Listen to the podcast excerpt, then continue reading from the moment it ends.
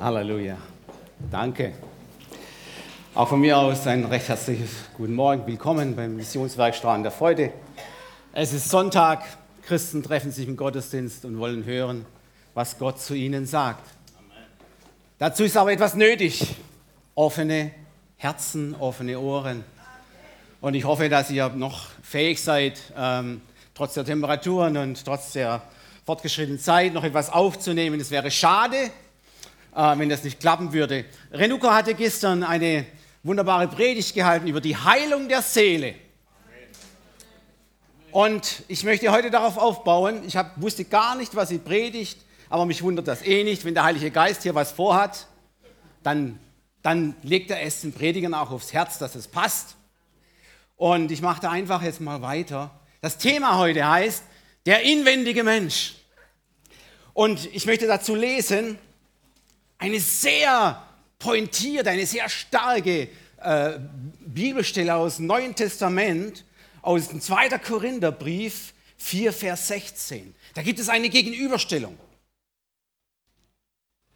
Hier schreibt Paulus, darum werden wir nicht müde, sondern wenn auch unser äußerer Mensch zerfällt, so wird doch der innere von Tag zu Tag erneuert. Wow. Liebe Gemeinde, liebe Gäste, liebe Zuhörer aus nah und fern. Ich habe mir so überlegt, wisst ihr, eine der häufigsten Fragen, die gestellt werden, wenn Menschen, die sich irgendwie schon kennen, wenn sie zusammenkommen, die ist doch die, die heißt, hey, wie geht es dir? Sicher haben viele oder einige von euch diese Frage heute Morgen auch schon gestellt oder gestellt bekommen. Wie geht es dir? Hallo. Dann kommen so Antworten, die kennen wir auch alle mehr oder weniger. Äh, ja, mir geht es gut. Meistens sagt man ja, mir geht es gut, nicht? Ähm, es könnte vielleicht ein bisschen kühler sein heute Morgen. Ähm, ich fühle mich ganz fit. Hm, okay, meine Haare sitzen nicht so richtig heute, der Schuh drückt ein bisschen, ja. Die Herfahrt war ein bisschen umständlich, die Kinder haben genervt. Und hoffentlich geht, der, geht die Predigt heute nicht so lange. Mögliche Antworten. Ihr merkt schon, da bei diesen Antworten geht es eigentlich so mehr um diese Äußerlichkeiten, ja? Wisst ihr, diese, diese Frage bei der Begrüßung, die da immer so gestellt wird, hallo, wie geht's dir und so weiter. Habt ihr schon mal nachgedacht? Wir kommen doch überhaupt nicht auf die Idee, heutzutage noch folgende Frage zu stellen. Hallo, wie geht es deinem inwendigen Menschen? Das, das haben wir einfach nicht mehr drauf. Obwohl es den gibt, versteht ihr? Wir schauen immer so aufs Äußere. Ich komme nachher noch dazu, auf dieses Äußere. Ja?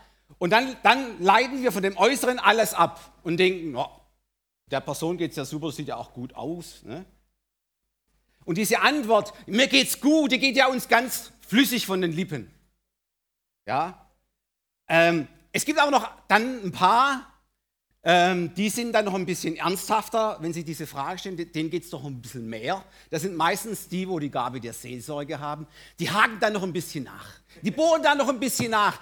Die sagen dann, hey, wie geht es dir denn wirklich?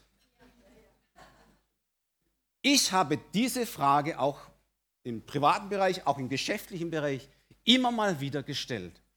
Und ihr Lieben, und wenn du dieses Nachbohren gibst, ja, wie geht es dir eigentlich wirklich, dann spürt dein Gegenüber, du bist ernsthaft um ihn besorgt, erstens. Und zweitens, er öffnet sich für Dinge, die du niemals gedacht hast.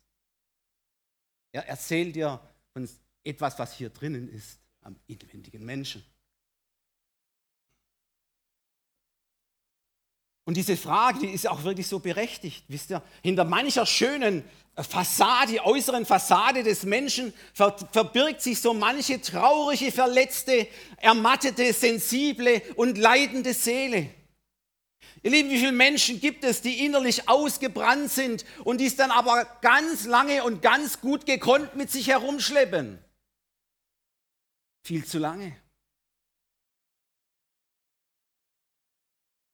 Wir kennen doch wir kennen doch heute ein, eine Geißel unserer Gesellschaft, eine neue Krankheit hat sich ja aufgemacht. Diese, diese, man nennt es Burnout-Syndrom, dieses innere Ausgebranntsein des inneren Menschen, des Herzens, der Seele. Und wisst ihr, kann es sein, ich habe mir so das überlegt, kann es sein, dass viele im Inneren ermattete, ausgebrannte Menschen nicht mehr von diesem wunderbaren Geheimnis wissen, welches uns hier Gott in seinem Wort offenbart und mitteilt. Paulus nennt hier zunächst ein Wort, ihr Lieben, das kennen wir alle. Er sagt Müdigkeit. Das kennen wir alle in unserer stressigen Zeit. Müdigkeit. Und dann, aber dann, da bleibt er nicht drauf stehen. Dann kommt eine Behauptung, ihr Lieben, die wird mit so einer großen Zuversicht ausgesprochen. Er sagt zu diesem Thema Müdigkeit nur eins. Wir werden nicht müde. Wir werden nicht matt, wir brennen nicht aus, wir gehen nicht innerlich kaputt. Und wer jetzt sagt, wer jetzt sagt, Prediger oder Paulus, du hast gut zu reden, du kennst meine Situation nicht, du kennst meine Vergangenheit nicht, du kennst nicht das, was ich gerade durchmachen muss, sei es privat im Geschäft oder sonst wo. Dem empfehle ich mal, die paar Verse zuvor zu lesen, was ein Paulus alles durchgemacht hat. Und ihr Lieben, da bist du ein Mauerblümchen dagegen mit deinen Problemen. Er sagt ein paar Verse ab Vers 7, ich fasse in meinen Worten kurz zusammen. Er sagt, wir sind von allen Seiten bedrängt, wir sind unterdrückt, wir sind verlassen, wir sind verfolgt, dem Tode näher als dem Leben. Wir haben Sorge, wir haben Nöte, wir haben bittere Enttäuschungen und Anfeindungen, alles um Jesu willen. Und das Tag und Nacht. Und man fragt sich berechtigt, wie konnte dieser Mann dies alles durchstehen, ohne dass er innerlich ausbrennt. Ihr Lieben, dieses Wort Dauerstress war aber für Paulus ein Fremdwort. Er kannte das gar nicht. Und dennoch, ihr Lieben, obwohl er so viel durchmachen musste in seinem Leben. Viel mehr als jeder von uns. Sagt er, wir werden nicht müde. Was war denn sein Geheimnis, dass er diesen wunderbaren äh, Aussage machen konnte? Ja, dass er, also er musste fortwährend, also jeden Tag musste er also eine Kraft empfangen, wo viele Menschen heute gar nicht mehr haben oder besitzen. Wie geht er vor? Er macht eine Gegenüberstellung. Wenn ich vom inwendigen Menschen spreche, muss ich auch vom Äußeren sprechen. Mit dem fange ich an. Er sagt hier eine Aussage, naja, unser äußerer Mensch verfällt. Danke, Prediger, für diese aufbauende Botschaft. Lieben, doch es ist eine Tatsache, ja? Mit der muss sich jeder Mensch, egal wo er lebt, hier auf Erden, einmal über kurz oder lang auseinandersetzen. Er muss diese Tatsache erkennen an sich selber, an seinem Körper, am äußeren Mensch. Lieben Gott selbst hat ganz klipp und klar in, in seinem Wort gesagt, die Lebenszeit des Menschen ist begrenzt. Er hat sie festgesetzt auf 120 Jahre. Und wenn man heute Berichte liest von Menschen, die 160 Jahre alt sind, die haben meistens keinen Geburtspass. Die denken sich das aus, die wollen berühmt sein und, ins, und, und äh, in die Öffentlichkeit kommen. Der nachgewiesene älteste Mensch mit einem Geburtspass wurde 118,5 Jahre alt. Und da sieht man, wie Gott zu seinem Wort auch steht. Er sagt 120 und dann ist Schluss hier auf Erden. Der äußere Mensch ist dann fertig, ja? Er ist zu Ende, zum Ende gekommen. In Prediger 12,7 steht es auch so, denn der Staub muss wieder zur Erde kommen, also dass, dass dieser Körper, wie er gewesen ist. Hebräer 9, 27, klipp und klare Aussage. Und wie es den Menschen bestimmt ist, einmal zu leben, ja, danach aber der Tod und das Gericht. Die Medizin, der medizinische Beleg für diese Tatsache ist auch eindeutig. Ich habe gelesen, Bereits mit etwa 20 Jahren sterben im Körper des Menschen mehr Zellen ab, als neu gebildet werden. Und dieser Zerfallsprozess, er beginnt ja ganz zuerst unmerklich, ja, so ganz langsam. Er geht aber stetig weiter. Mit, mit jedem Jahr wird es ein bisschen mehr. Ich bin jetzt schon über 60, ja. Ich kann das bestätigen. Wisst ihr, und was tun wir Menschen nicht alles, um diesen Zerfallsprozess aufzuhalten? Wir investieren Zeit, Geld, Aufwand, viel Energie dafür, dass der Körper fit bleibt und eben nicht zerfällt. Und wenn man sich so umschaut und wenn man schon ein paar Jährchen älter ist wie ich, dann erlebt, hat man in den letzten Jahrzehnten etwas erlebt, nämlich einen Entwicklungstrend, welcher sich immer mehr zuspitzt. Im Fokus der Öffentlichkeit steht immer mehr der äußere Mensch, versteht ihr? Der äußere Mensch, eben das Körperliche, das Sichtbare.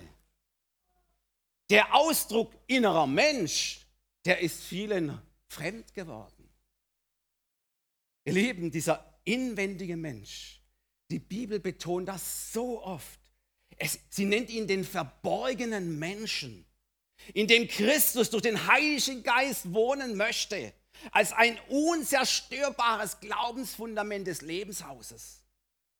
Er hat in einer Gesellschaft der Äußerlichkeiten einfach keine Konjunktur mehr. Denn alles, was machbar ist, alles, was sichtbar ist, was äh, nachweisbar ist, was äh, vorzeigbar ist, hat, ist bei uns populär in unserer Gesellschaft. Und es ist, wisst ihr was, es ist immer einer ständigen Optimierung bedürftig.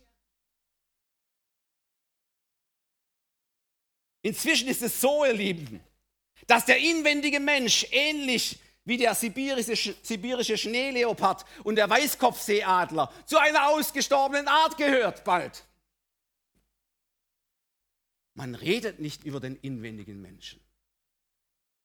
Nur noch das Äußerliche zählt. Der moderne Mensch ist so diesseits orientiert. Er richtet seine ganze Kraft und seine ganze Aufmerksamkeit ganz auf dies, diesen Dingen, welche, so sagt die Bibel, nach dem Tod eigentlich gar keine Bedeutung mehr haben. Es, es ist ein Investieren, sagt Jesus selber, in, ein, in, in falsche Hoffnungen, in falsche Schätze, kann man sagen. In vermeintliche Reichtümer auf dieser Erde, die nachher überhaupt von Gott gar keinen Eindruck mehr machen. Er sagt in Matthäus 6, 19 und 20, ihr sollt euch nicht Schätze sammeln auf Erden, wo sie die Motten und der Rost fressen und wo die Diebe einbrechen und stehlen. Sammelt euch aber Schätze im Himmel, wo sie weder Motten noch Rost fressen und wo die Diebe nicht einbrechen und stehlen. Und jetzt kommt ein wichtiger Satz. Denn wo dein Schatz ist, deine Hauptaufmerksamkeit. Da ist auch dein Herz. Jesus spricht hier von Ersatzreligionen, wie Reichtum, wie Macht, wie Wohlstand. Und die stehen, so sagt er selber, in Konkurrenz zu Gottes Absolutheitsanspruch an uns Menschen, weil er hat uns geschaffen zu seinem Bilde. Und was ist der Absolutheitsanspruch Gottes an uns Menschen? Du sollst den Herrn, deinen Gott von ganzem Herzen, das ist der inwendige Mensch, lieben, ihn ehren mit deinem ganzen Gemüt, das ist auch der inwendige Mensch. Ihr Lieben, inzwischen ist diese Beschäftigung mit diesem äußeren Menschen, dem Körper, wirklich zu einer Ersatzreligion geworden. Die, die, modernen Götzen heißen Fit sein, Schönheit, Gesundheit, Traumkörper, Powerfoot und das alles. Der Körperkult, die Schönheit, ist zu einem Körper- und Schönheitswahn geworden, kann man sogar sagen, in unserer Gesellschaft. Ja? Der zeigt sich, wie, der, aber dieser Wahn, der zeigt doch, wie oberflächlich wir sind, wie narzisstisch, wie egozentrisch unsere Gesellschaft geworden ist. Alles ist auf, auf, auf einen selbst konzentriert. Und ihr wisst, nach ein paar, mal anders weiter. Ich habe mir nämlich überlegt, wie sieht diese Ersatzreligion eigentlich aus? Ähm, manche sagen, Sport ist Mord, aber das ist alt, das ist vorbei. Ich habe mir Gedanken gemacht über diesen neuen Körperkult in unserer Zeit, wie religiös er daherkommt, was für religiöse Muster er sogar hat. Die kommen uns alle sehr bekannt vor.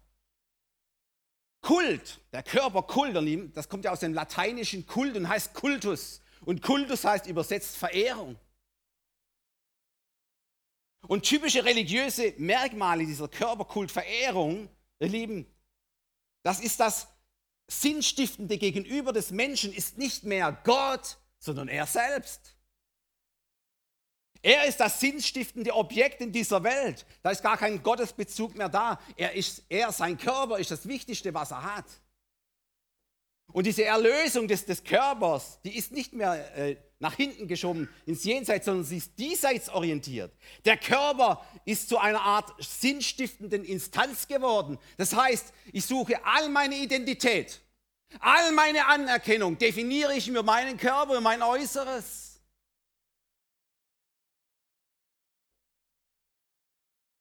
Und ihr Lieben, diese Glaubenssymbole, die es da gibt in diesem Körperkult, das sind nicht Kreuze oder sowas. Der, diese Glaubenssymbole, das ist jetzt der Waschbrettbauch. Die 90, 60, 90 Figur. Die Size Zero Jeans. Die Gottesdienste dieser neuen Glaubensgesellschaft, die finden im Freien statt, in Fitnessstudios, in Wellnessfarmen. Die Glaubensrituale zeigen sich in Fitness- und Ernährungsplänen, in Trainingszeiten. Und die Bibel dieser neuen Körperreligion sind Zeitschriften wie Fit for Fun, Men's, Hills oder Body Shape. Ach ja, und eine Todsünde gibt es auch noch in dieser neuen Religion. Fett sein, dick sein, Schwabbelbauch.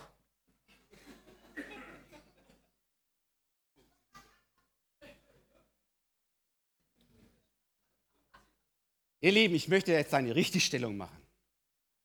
Gott hat uns einen Körper gegeben. Und der ist sehr wertvoll. Warum? Er hat aus ihm einen Tempel des Heiligen Geistes gemacht.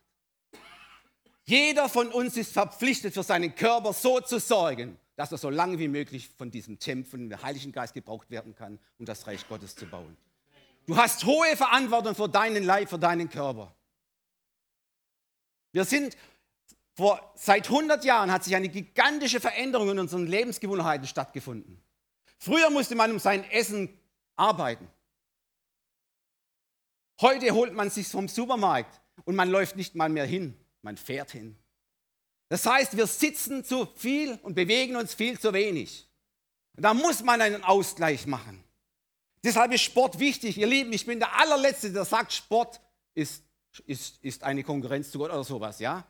In einem gewissen Maß ist Sport wichtig für uns. Ich fahre zweimal in der Woche ins Geschäft, das sind immerhin 30 Kilometer, also zusammen 60. Am Wochenende nochmal zwei, das sind fast 100 Kilometer pro Woche. Fahrrad.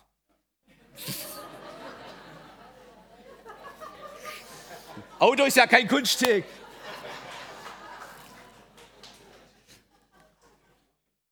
Wenn ich morgens nach dem Gebet mich aufhebe, mache ich Gymnastik. Ich brauche es, weil ich eine, Arbeit, eine Arbeitsstelle habe, wo ich viel körperlichen Einsatz bringen muss. Ich brauche einen Körper, der, der, der mit Muskeln gepackt ist, sonst kann ich nicht jeden Tag hunderte von Kilogramm von da nach da bewegen. Sonst wäre schon längst ein Invalide. Versteht ihr? Ich habe nichts, ich möchte keine körperfeindlichen Bild heute Morgen hier zeigen. Absolut nicht. Sport ist wichtig, wir brauchen das. Wer gut essen will, muss sich auch gut bewegen, ist ganz einfach. Wer, der, wer viel sitzt, der muss viel laufen. Es ist also nötig. Es geht mir nur darum, dass es nicht zum Götzen wird. Genauso mit der Schönheit. Gott hat überhaupt nichts dagegen und ich am allerwenigsten gegen ein adrettes, super Äußeres, gepflegt sein und so weiter, das alles. Dass man sich auch schmückt, schön anzieht. Gut, bei gewissen Schmucksachen am Körper, da habe ich meine Zweifel. Gehe da mal nicht näher drauf ein. Habe ich meine Zweifel, ob das sein muss. Wisst ihr, die Konsumindustrie, die macht sich da ja, äh, die verdient sich ja dumm und dämlich. Und wenn ihr mal genau hinhört, wie die wirbt, was für eine Methode die drauf hat, die sagt dir nämlich ständig, du bist noch nicht optimal genug geformt, ja, sieht auch noch nicht aus, muss man alles noch optimieren. Ja, die Haut geht noch ein bisschen glatter, das Haar noch ein bisschen glänzender, der, die Muskeln gehen noch ein bisschen definierter. Ständig gaukeln sie uns vor, wir sind nicht okay, so wie wir sind. Ein Mann hat einmal gesagt, tolle Aussage, er sagt, stellt euch einmal vor, eines Morgens stehen alle Frauen der Welt vor dem Spiegel und finden sich total okay. Was, wäre, was würde als nächstes passieren? Er sagt, die Weltwirtschaft würde zusammenbrechen.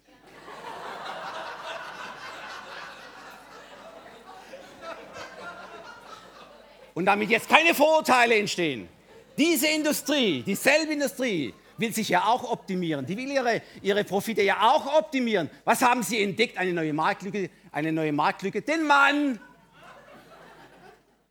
Jetzt wird der Mann entdeckt. Ja, und zwar ganz gut. Und ihr lieben Frauen, lasst euch nicht täuschen, hinter jeder coolen Fassade des Mannes steckt ein eitler Mensch. Wisst ihr, bis vor kurzem wusste ich nicht, dass es eine Tagescreme für Männer gibt. Ja? Und jetzt habe ich sie jeden Morgen vor mir und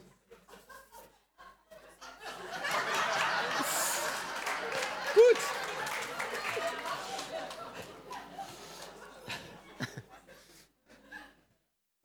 Super.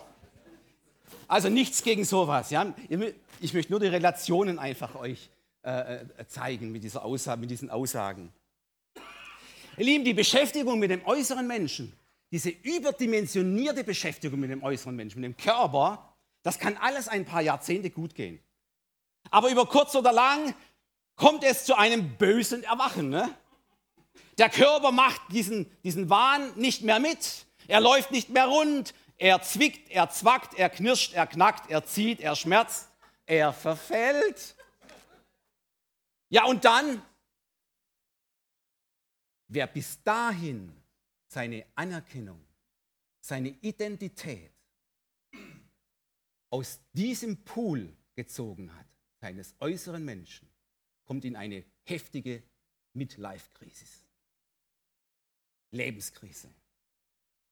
Der Körper funktioniert nicht mehr so, wie du ihn dir vorstellst. Es kommt zu, zu einem inneren ah ja, Zusammenbruch. Ich habe aufs falsche Pferd gesetzt, auf meinen Körper.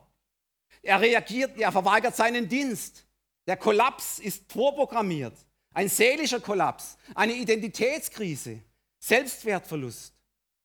Wisst ihr, ich habe vor einigen Jahren einen Artikel gelesen in der Zeitung, eine Sportzeitung, in der äh, olympischen Nationalmannschaft der Deutschen war vor einigen, also vor etlichen Jahren schon, ähm, die, hatten ja, die haben ja auch in Leichtathletik ihre Diskuswerfer. Ne?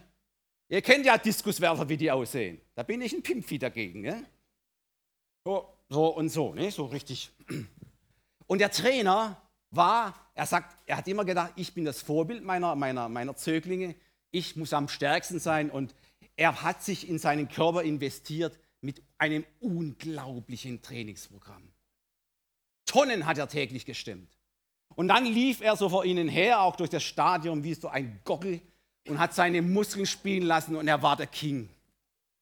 Eines Tages bekam er heftige Kreuzschmerzen. Er musste zum Arzt, der, der Rücken war kaputt von den vielen Gewichten. Er musste von jetzt auf nachher aufhören zu trainieren. Er hat 30 Kilo Muskelmasse verloren innerhalb kurzer Zeit. Er hat sich im Spiegel angeschaut ging in sein Zimmer und hat sich erhängt. Das ist, wenn man falsch investiert. Ihr Lieben, es gibt nur eine Seite des Menschseins, welche tatsächlich jeden Tag erneuert werden kann.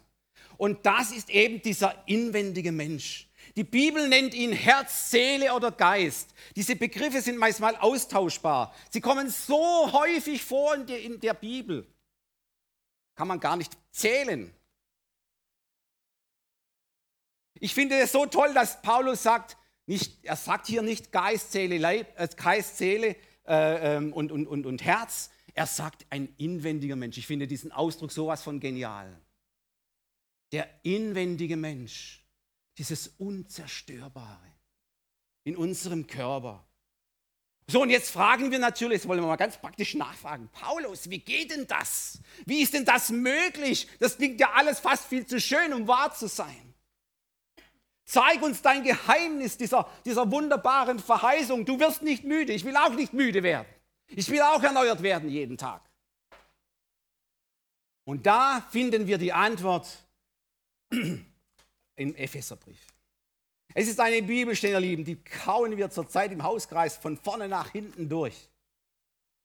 Ein ganzes Jahr werde ich praktisch nur noch über das hier sprechen, was da steht, weil es so wichtig ist für uns Menschen, für uns Christen. Ich lese mal aus Epheser 3, ab Vers 14, ein paar Verse.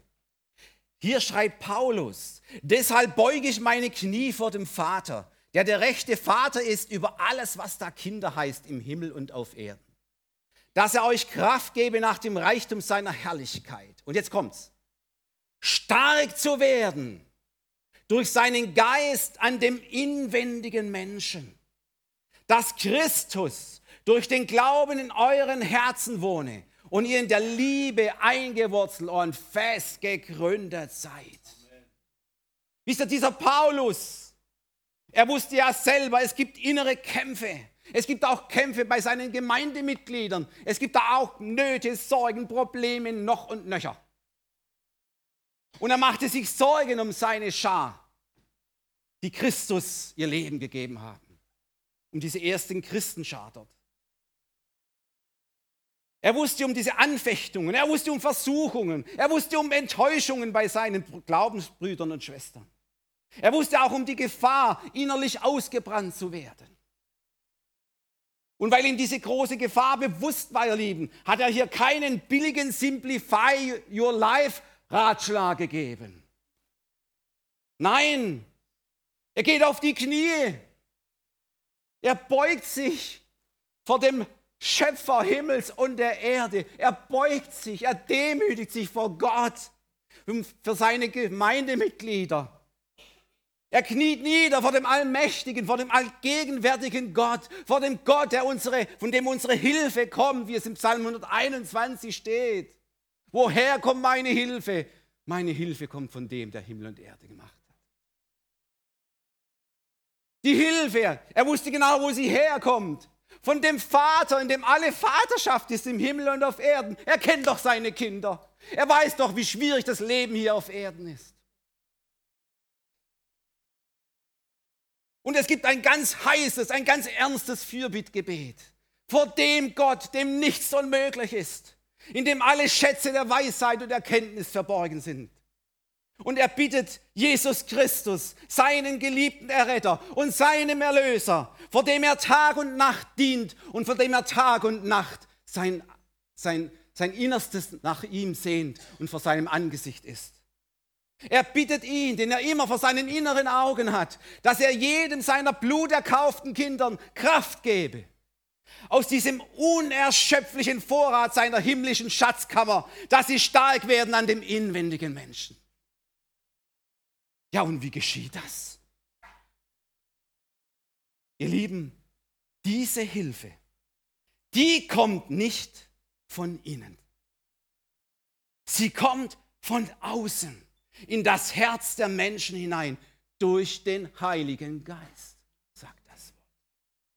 Der Zeitgeist sagt ja, man muss einfach nur an das Gute im Menschen glauben, dann wird es irgendwie schon. Aber lieben, angesichts der täglichen Schreckensnachrichten, der Gräueltaten und Verbrechen auf der ganzen Welt, fällt mir dieser Glaube sehr schwer. Auch die Esoterikbranche, die irrt sich gewaltig, wenn sie sagt, du musst nur deine inneren Heilungskräfte äh, aktivieren. Freunde, ich frage mich, wie soll ein krankes Herz sich selber heilen? Wie soll ein krankes Gehirn seinen eigenen Ausweg erdenken? Wisst ihr, derselbe Paulus, welcher hier so ein heißes Gebet vor, vor Gott, dem Vater, spricht, er wusste um seine eigenen offensichtlichen Schwächen und seine eigene Ohnmacht im Inneren ja auch. Wurde auch gestern vorgelesen von Renuka. In Römer 7, da macht er eine Aussage, da finden wir uns sofort drin wieder. Denn ich weiß, Vers 18, denn ich weiß, dass in mir, meinem inneren Körper, da ist nichts Gutes drin eigentlich. Ne? Und dann beschreibt er das ganze Dilemma, welches ähm, viele von uns ja allzu gut kennen. Eigentlich will ich das Gute tun, aber ich pack's irgendwie nicht.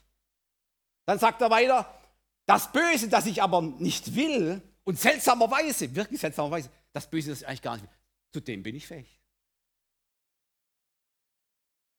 Dann wird es aber noch seltsamer. Er sagt, selbst Gesetze, Gebote, Verbote, welche ich eigentlich so im Inneren gut heiße, die helfen dann mir auch nicht weiter. In Vers 22 und 23, denn ich habe Lust an, an, an, Gottes Gesetz nach dem inwendigen Menschen, da hat er schon Lust, ne? Aber da gibt es noch ein anderes Gesetz in seinen Gliedern, sagt er. Es ist dieser furchtbare Hang zum Bösen im Menschen. Und das will immer die Oberhand gewinnen. Und er kommt in eine Verzweiflungsnot hinein und sagt, wo ist der Ausweg? Wie komme ich aus der, dieser Nummer raus, dieser, dieser destruktiven Nummer heraus des Menschen? Und dann kommt ein Satz zum Schluss. Der ist die richtige Antwort. Gott sei Dank. Jesus Christus erlöst mich von diesem Dilemma. Halten wir fest. Von Ihnen, ihr Lieben, kommt keine Kraft her, um dieses Problem zu lösen und zu überwinden. Nein, es muss von außen kommen, durch den Heiligen Geist. Diese Verheißung Jesu, sie bleibt bestehen für Zeit und Ewigkeit. Ihr werdet die Kraft des Heiligen Geistes empfangen, der auf euch kommen wird. Kraft, ihr Lieben, Power. Und wenn wir darum bitten in unserem Gebet, dass Christus durch den Glauben in meinem Herzen wohnt, ihr Lieben, und dann werden wir etwas erleben. Wir werden fest gegründet werden in ihm, in seiner Liebe. Paulus bittet hier also ganz konkret um eine starke Präsenz Gottes in deinem Leben, in deinem Herzen, in deinem Innersten. Der Anspruch Jesu ist, ich will in deinem Leben kein Randthema sein. Dein Leben, dein Herz soll eine Wohnung für mich sein. Dann wird mein Geist in deinem Inneren immer mehr erneuert und, und immer mehr gestärkt.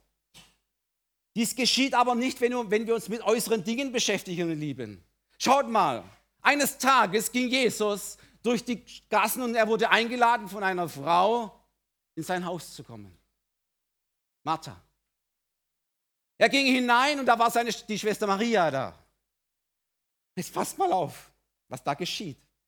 Eine, die Martha, hat sich ums Äußere gekümmert. Und wie? Das Zimmer geputzt, alles schnieke gemacht, alles sauber gemacht. Ja, der Messias kommt ja nicht. Und Maria, als Jesus eintrat, tat sie nur eins. Sie kniete vor seinen Füßen. Sie wollte ihn. Es war alles andere war nicht mehr wichtig. Alles Äußere war nicht mehr wichtig. Wie schnell kommen Christen auch in diese Falle hinein? Sie schuften nur noch irgendwie rum im Reich Gottes.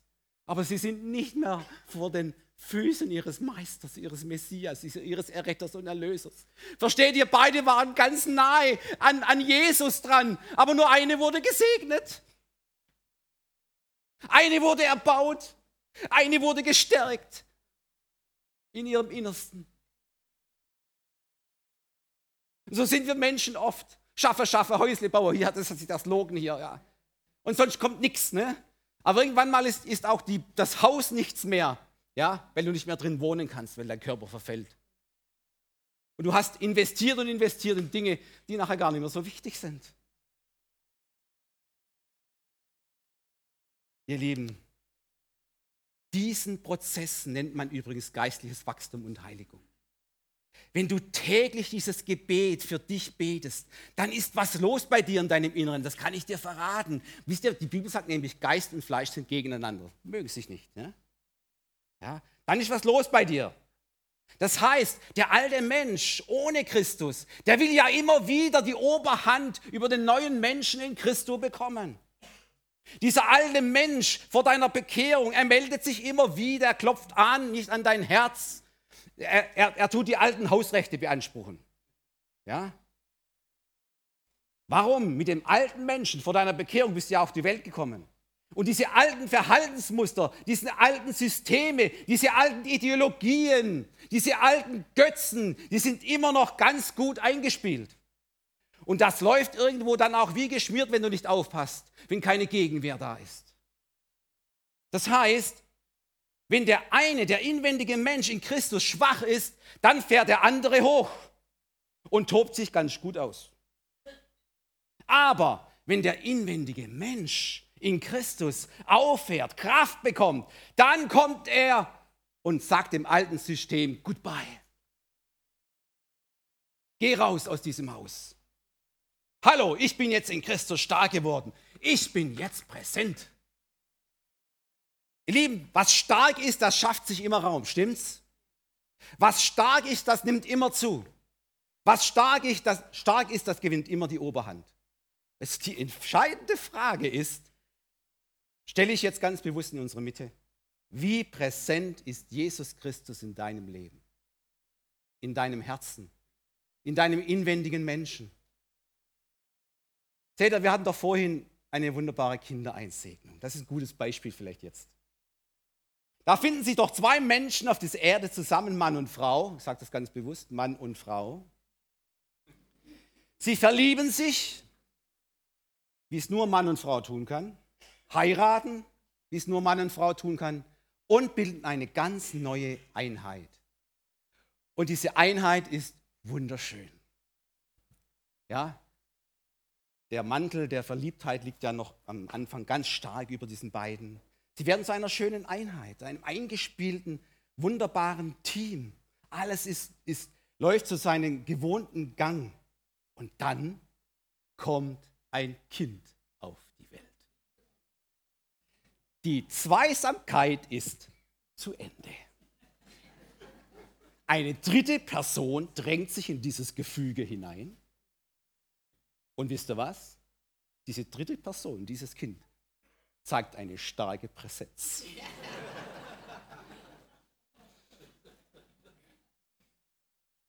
Für eine ganz lange Zeit. Verstehst du? Du kannst als Eltern, du kannst nicht sagen, so, heute hätte ich zwischen 9.15 Uhr und 12.20 Uhr Zeit für mein Kind und dann mache ich was anderes. Das geht nicht. Ihr lieben Elternschaft, das macht man nicht so zeitweise, so nebenbei als Randthema. Nein, dieses neugeborene Kind, es bestimmt von jetzt an den ganzen Alltag, rund um die Uhr, Tag und Nacht. Dieses neugeborene Kind, es zeigt dir jetzt eine umfassende Präsenz in eurem Leben. Es zeigt dir von Stund an, wann du zu schlafen hast, wann du zu essen hast und wann, und wann Mama und Papa mal wieder romantisch sein dürfen. Meistens nicht.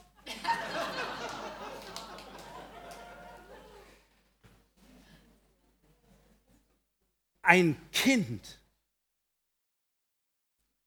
das auf die Welt kommt, beansprucht einfach alles. Die Präsenz ist so stark rund um die Uhr. Ihr Lieben, das ist ein Vergleich. Ich komme langsam zum Schluss. Ist Jesus Christus so präsent in deinem Leben Tag und Nacht wie so ein neugeborenes Kind? Wisst ihr, er hat versprochen, ich bin bei euch alle Tage bis an der Weltende. Und diese Verheißung hat Paulus nach seiner Bekehrung zu Christus konsequent umgesetzt. Einer der schönsten Aussagen, die er macht, steht in Galater 2,20. Ich lebe. Lebt ihr? Gott sei Dank, ihr lebt. Doch, jetzt kommt etwas Entscheidendes. Nicht ich, sondern Christus lebt in mir. Denn was ich jetzt lebe im Fleisch, das ist dieser äußere Mensch, das lebe ich im Glauben an den Sohn Gottes, der mich geliebt hat und sich selbst für mich dahingegeben hat. Eine der schönsten Aussagen der Bibel zu diesem Thema inwendigen Menschen. In Philipperbrief sagt er noch, das setzt noch eins drauf. Er sagt, alles, was mir vorher wertvoll war, was ich dachte, das ist so wichtig in dieser Welt. All diese Äußerlichkeiten. Ich erachte es für Dreck.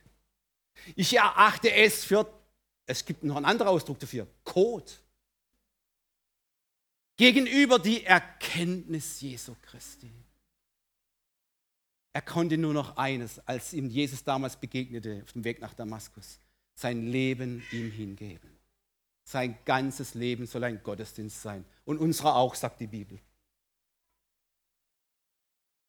Und er durfte diese köstliche Erfahrung jeden Tag machen. Auch wenn mein äußerer Mensch verfällt, so wird auch der innere von Tag zu Tag erneuert. Das Lobpreisteam kann nach vorne kommen. Ihr Lieben, und dies kann bei dir geschehen, es kann bei mir geschehen, zu jeder Zeit kann es geschehen. Wenn du in der Gemeinschaft mit Gott bist, im Gebet, im Lobpreis, in der Anbetung auch jetzt, im Wortlesen, dann kann es geschehen. Dein Innerstes wird erneuert. Erneuert heißt, dass es vorher kaputt sein kann. Aber du kannst dafür Sorge tragen, dass dein Herz nicht ermattet, dass du nicht ausbrennst. Apropos ausbrennen, die Bibel sagt, es gibt ein gutes Gegenmittel. Seid brennend im Geist, im inwendigen Menschen. Dann wird das andere Ausbrennen gar nicht kommen. Gib dich Jesus ganz hin, wie Maria. Erwähle das gute Teil in dieser Welt. Ja, Jesus hat gesagt, Maria, du hast das gute Teil erwählt für deinen inwendigen Menschen. Nimm diesen, dieses Teil, diesen Schatz Gottes des Himmels für dich in Anspruch. Jeden neuen Tag, solange du lebst. Jesus, Jesus, du allein sollst die Mitte meines Lebens sein. Das singen wir manchmal. Und das ist auch so. Und dazu sage ich jetzt einfach mal Amen. Ich möchte noch eine Frage hinterherstellen. Ist jemand hier, der noch nie was von einer Vaterschaft im Himmel gehört hat? Ja, es gibt mehr als das, was wir hier mit unseren äußeren Augen sehen. Es gibt eine Welt, eine unsichtbare Welt, die ganz real ist. Jesus hat diese Welt durchschritten. Er kam vom Himmel auf diese Erde und hat sich sichtbar gemacht. Er hat Gott sichtbar gemacht. Er hat einmal gesagt, wer mich sieht, der sieht den Vater. Vater. Hier, hierzulande heißt es ja, Glauben heißt nichts wissen. Studiere mal Jesus, sein Leben, dann weißt du, wie der Vater ist. Du kannst dein Leben hier nicht verbringen ohne den Bezug zum Vater. Dein Leben ist sowas von sinnlos, wenn du nur aufs Äußere setzt. Es wird alles vergehen, sagt die Schrift. Alles ist vergänglich. Sie ruft uns sogar auf, schaut doch auf, auf das Unsichtbare, das Sichtbare wird vergehen. Aber das, was bleibt, ist dieser inwendige Mensch. Er wird einmal vor Gott treten und, und Lass dir gesagt sein, es gibt ihn wirklich. Was ist nach deinem letzten Atemzug? Was begegnet dir da, deiner Seele, deinem Geist, deinem Herz? Willst du den Vater begegnen? Jesus sagt ganz klar, wie das geht. Ich bin der Weg, die Wahrheit und das Leben. Niemand kommt zum Vater, denn durch mich wenn du Jesus in dein Herz einlädst heute Morgen, wird dir diese Welt des Unsichtbaren ganz real. Du tauchst hinein in ein Gebiet der Freude und einer Liebe, die du noch nie erlebt hast hier auf Erden. Keine menschliche Liebe kann sich messen mit Gottes unvorstellbare Liebe, die er hier am Kreuz gezeigt hat. Er hat sich für dich zu Tode gegeben dass all deine Schuld vergeben ist und du zum Vater, ins Vaterhaus kommen kannst. Der Schuldbrief ist zerrissen. Es kann heute geschehen. Heute ist der Tag des Heils. Heute ist der Tag der Errettung. Schiebe es nicht auf die lange Bank. Ich weiß nicht, wie lange du noch lebst. Tu diese Entscheidung jetzt treffen. Komm zu mir. Ich werde mit dir ein Übergabegebet sprechen. Es ist möglich. Gott ist da. Gott ist jetzt hier. Er pocht an dein Herz. Er klopft jetzt ganz stark an. Er will mit dir Gemeinschaft haben, sagt die Schrift. Amen.